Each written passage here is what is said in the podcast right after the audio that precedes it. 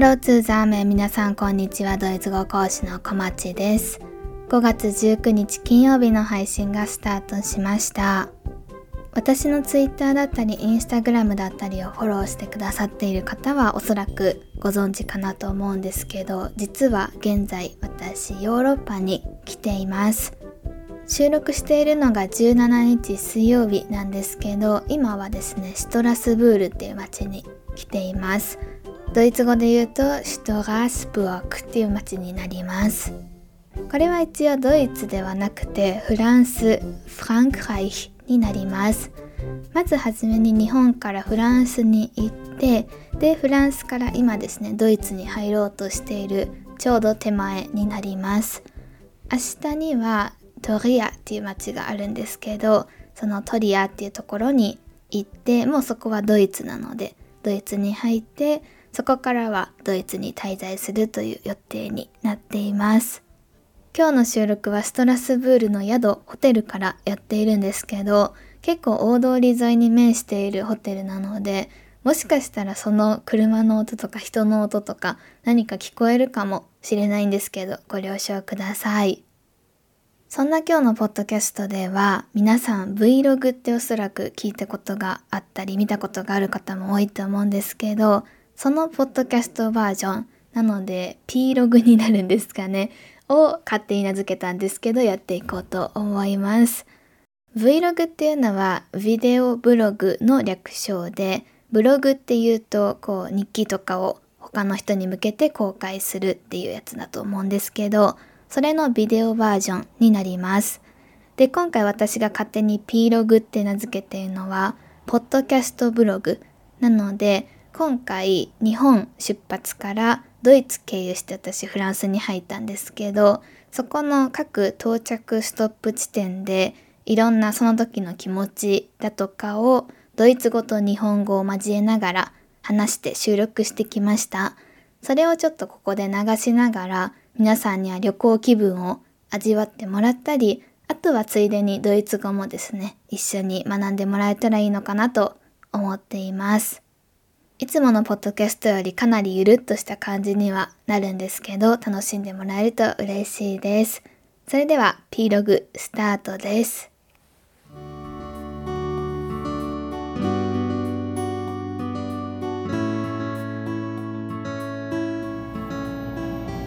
ハロー皆さん。今私は新幹線に乗っています。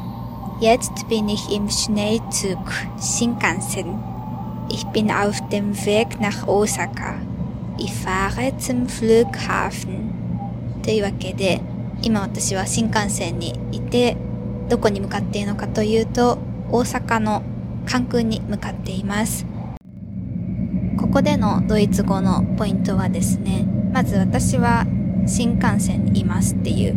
新幹線みたいな高速の電車のことをシュネルツークっていう風に言いますでどこどこの中にいるっていうのは in っていう前置詞を皆さんおそらくご存知の使うんですけどただこちら場所を表す時は in プラス三角になりますのでシュネルツークツークっていうのは der ツーク男性名詞ですなので im シュネルツークっていう風になります。どこどこにいるは座員動詞を使うので、ここでは私が主語なので bin になります。Jetzt bin ich im Schnellzug Shinkansen になります。その後に言った Ich bin auf dem Weg nach Osaka すごくよく使うような表現になります。Ich bin auf dem Weg nach どこどこっていうことで、どこどこへ今向かっていますっていうような意味になるので、皆さんもどこかに行くときは大阪にあたるところを場所の名前入れ替えて使ってみてください。最後に私が言った Ich fahre zum Flughafen っていうのもなかなかいい文章だなと自分で言うのもあれなんですけど思います。どこどこに行くっていう言い方、ドイツ語には大きく3つあります。gehen, fahren, fliegen です。gehen は歩いていく。fahren は今の私のように新幹線だったり、車だったり、乗り物で行く。最後の fliegen はこれから私がすることなんですけど、飛行機で行くときに使います。私は電車で今移動しているので fahren を使う感じです。Flughafen 空港です。どこどこ A の言い方もいろいろあるんですけど、さっき出てきた nach 大阪の nach っていうのは国だったり街へ行くときに nach 使います。建物は基本的に2を使うことが多くて、ここでは2プラス dem ですね。Flughafen の三角 dem が合わさった縮約形 zum が使われています。Ich fahre zum Flughafen ぜひ応用してご自身でも使ってみてください。関空に直接新幹線では行けないので、新大阪で降りてそこから電車乗り継ぎなんですけど、東京に3年半ぐらい住んでて岡山に引っ越して半年ぐらいが最近経ったのかなぐらいで岡山から海外に行くのは初めてではないんですけどあんまりまだ慣れてなくて結構やっぱり東京ってすごく便利だったんだなっていうのを今回の旅で感じています。一本で住んでた時は成田か羽田まで行けたんですけど今はこうとりあえずまず岡山駅に出てでそこから新幹線に乗ってで大阪に着いてはまた電車だったりバスに乗って関空っていう感じなのでなかなか遠いな地方はという感じです。でもですねすごく楽しみなのでワクワクしながらこの道中も楽しんでいこうと思います。それではまた後でお会いしましょう。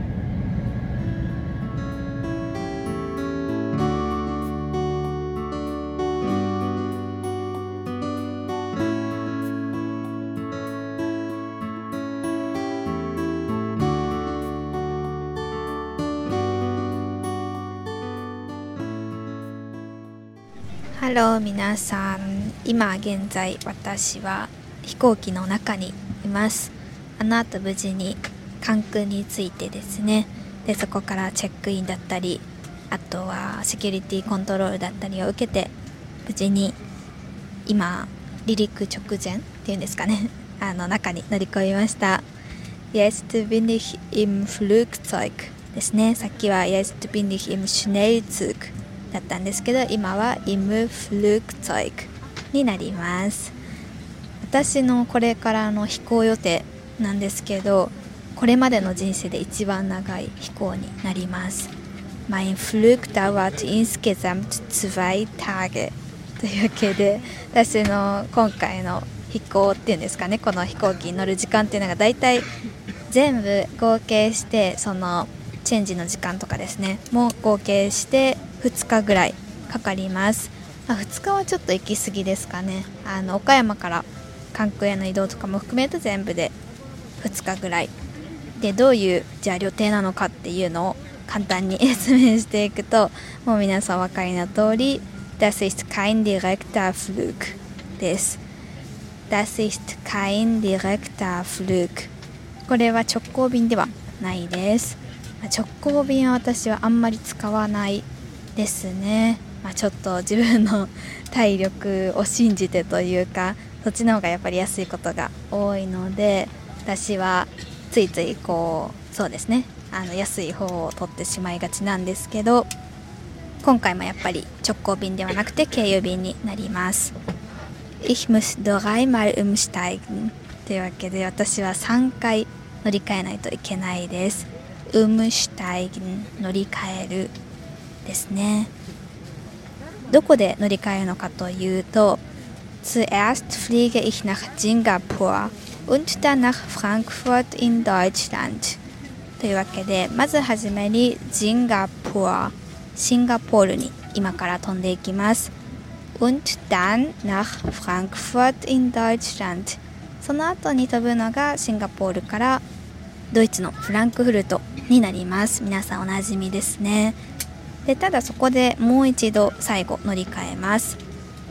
Die letzte Station ist Marseille in Frankreich というわけで私の最後の到着駅っていうのはフランスフランクライヒのマルセイユになります。マルセイユって聞いたことある人も多いですかね。南の方にある町になります。というわけでめちゃくちゃ長いんですけど Es wird bestimmt sehr anstrengend ですこの飛行というか今回の飛行機の旅っていうのは多分すごくしんどいと思うんですけど Aber ich freue mich trotzdem auf die Reise 私はやっぱりそれでも旅行がこの旅が楽しみです。というわけで今からとりあえずシンガポールへの飛行頑張ってというか寝ていこうと思います。それではまた後でお会いしましょう。チュース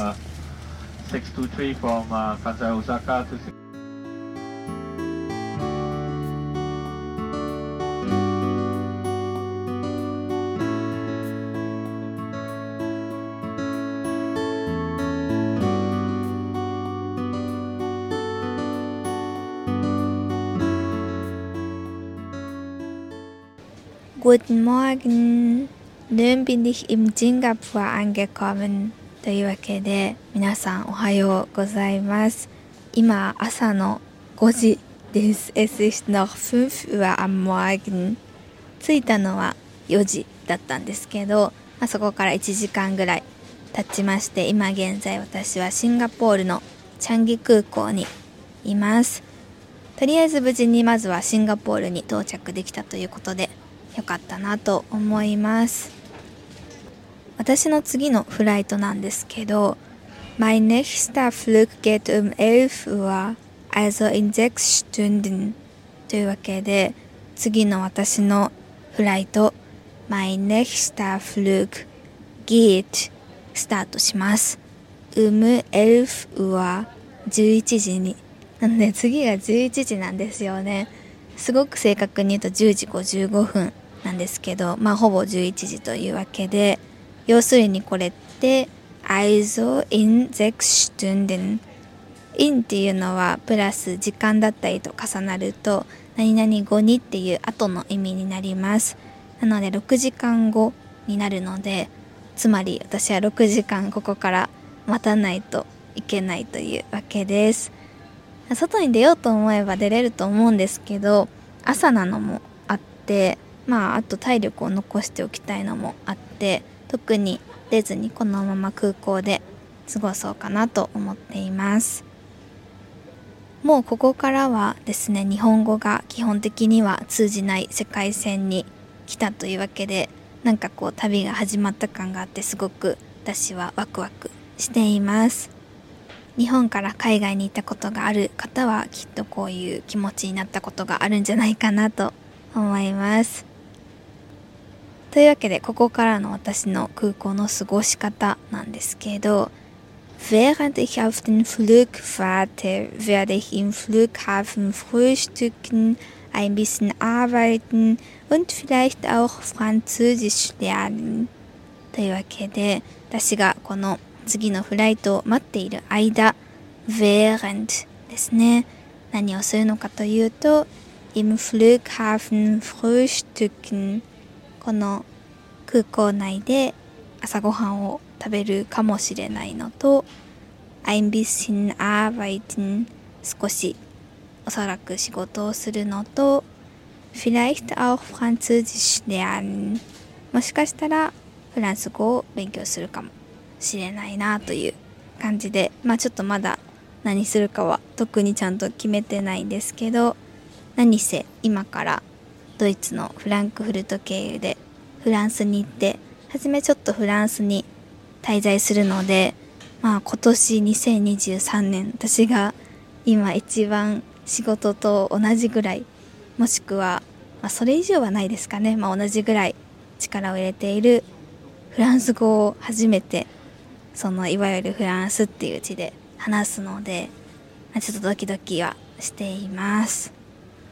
とりあえず今はすごく眠いですね。すごく眠いっていうのはドイツ語で Ich bin sehr müde っていう風に言います。ただ次のライトが確か13時間とかなのでちょっとそこで寝れるように今は寝ない方がいいのかなとか思ったり思わなかったり そんな感じですおそらく次はドイツのフランクフルトから収録できると思いますのでまた楽しみにしておいてくださいそれではシンガポールからは以上です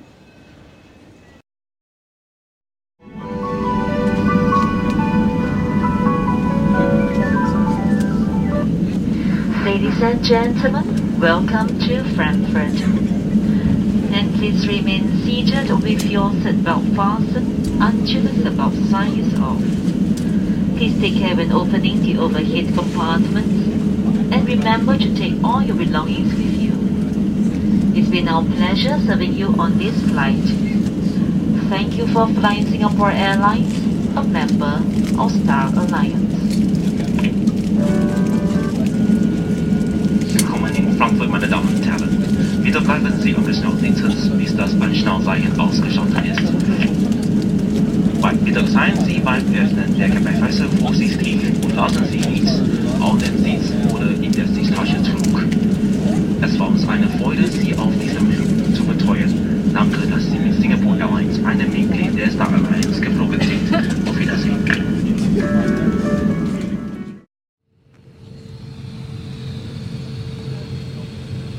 13時間のロングフライトを終えて無事にドイツに着きました今はフランクフルトですで結構このフランクフルトでの乗り継ぎがバタバタしてもう今次のマルセイユ行きの飛行機の中にいるんですけどここからあと2時間ぐらいですかねかけてやっと行きのフライトが終わろうとしています。13時間すごい長かったんですけど思ったよりまあそんなにこう悪くはなかったかなというか想像以上にめっちゃしんどいみたいなことはなく、まあ、想像の範囲内でね終わることができたなという感じです。フランクフルトで結構びっくりしたのが初めてこう日本からヨーロッパに来てヨーロッパ内での乗り換えをして最終地点まで行くっていうフライトをしてるんですけど一回なんか入国審査みたいなパスコントロールを通らないといけなくて普通の乗り継ぎってそういうのがないと思うんですけどそれが結構びっくりしました。それとプラスで保安検査セキュリティコントロールもあったので結構乗り継ぎが23時間あったはずなんですけど一瞬で過ぎ去って今になります。それではまた着いたらポッドキャスト収録してみようと思います。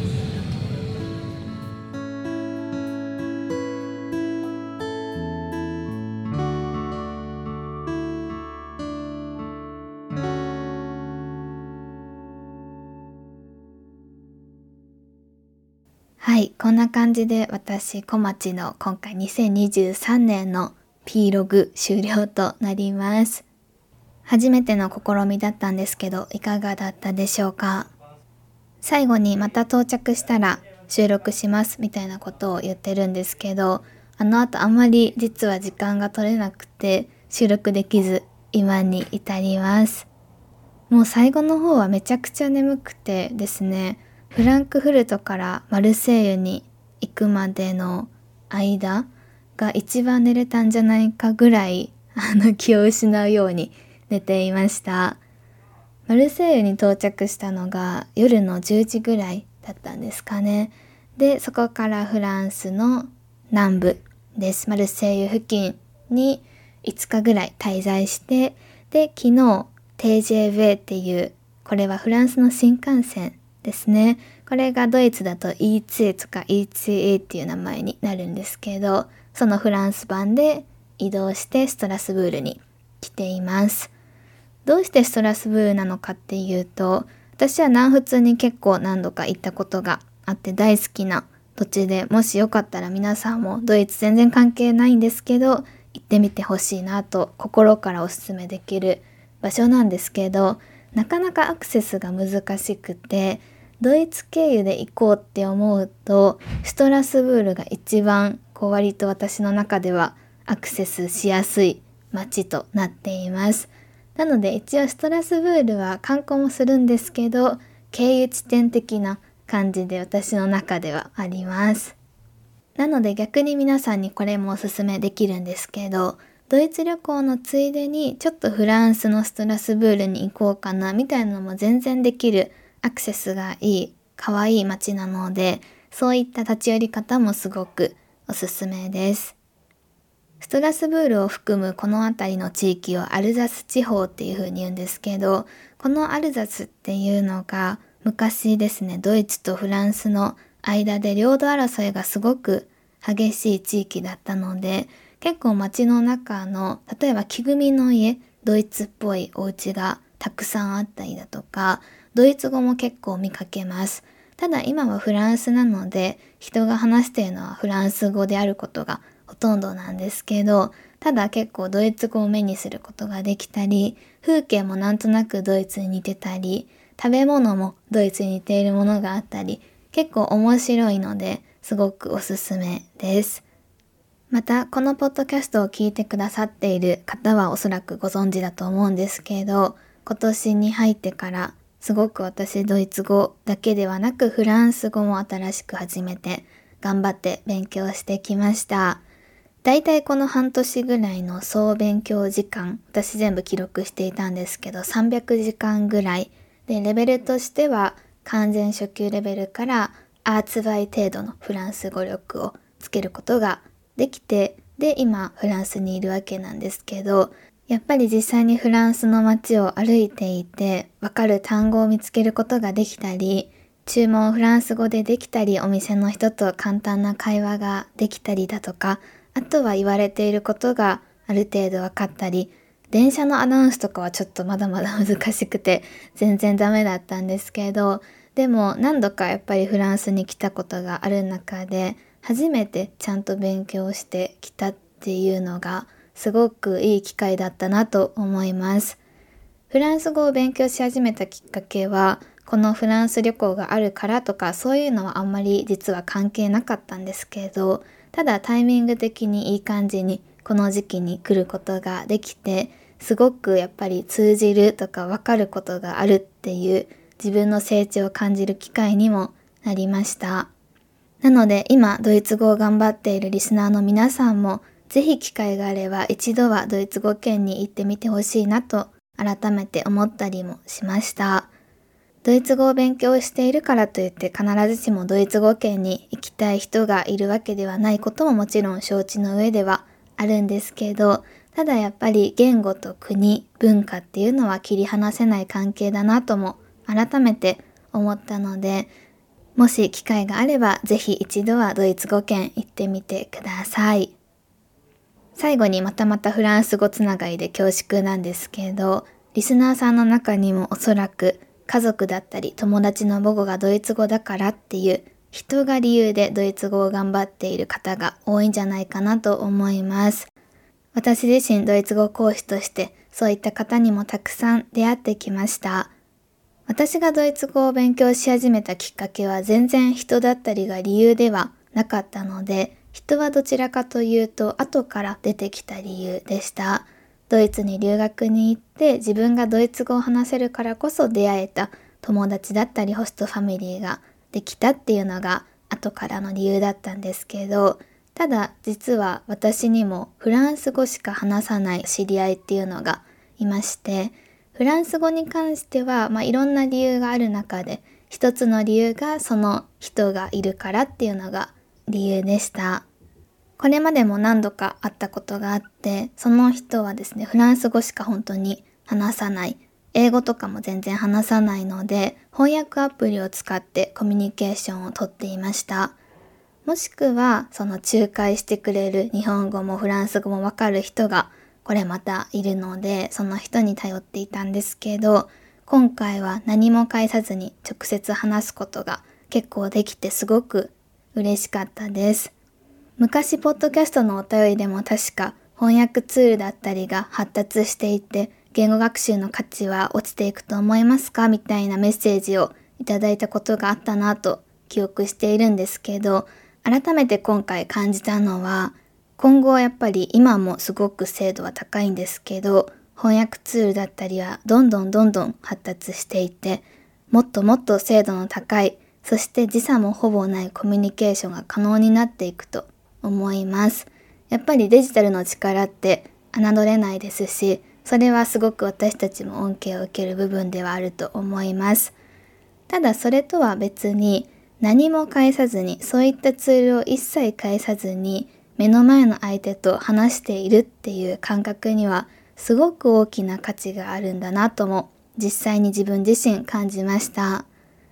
これまでもその方とそのフランス人の人と翻訳ツールで全然普通に会話コミュニケーションは取れていたんですけど今回そういったツールを使わなくていいっていうのはやっぱりこうかなりリアルタイムのコミュニケーションですごくお互いなんかこう今までと違う感覚で話すことができました。あともう一つすごく大きな価値だなと思ったことがありました。それはですね相手の言語がわかるからこそ言葉選びだったりから相手をより理解できるようになるなっていうのもすごく感じました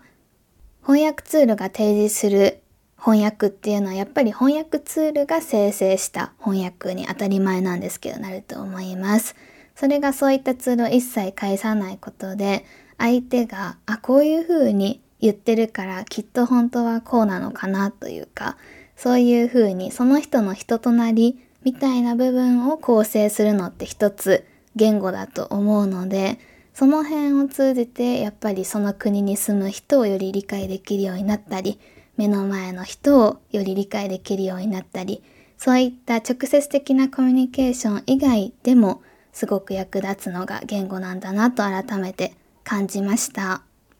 こういう感覚っていうのは正直なところドイツ語ではちょっと忘れてしまっていたなと思ったので改めてこう新しい言語を学ぶっていうことに挑戦してよかったなと思ったフランス旅行でもありました。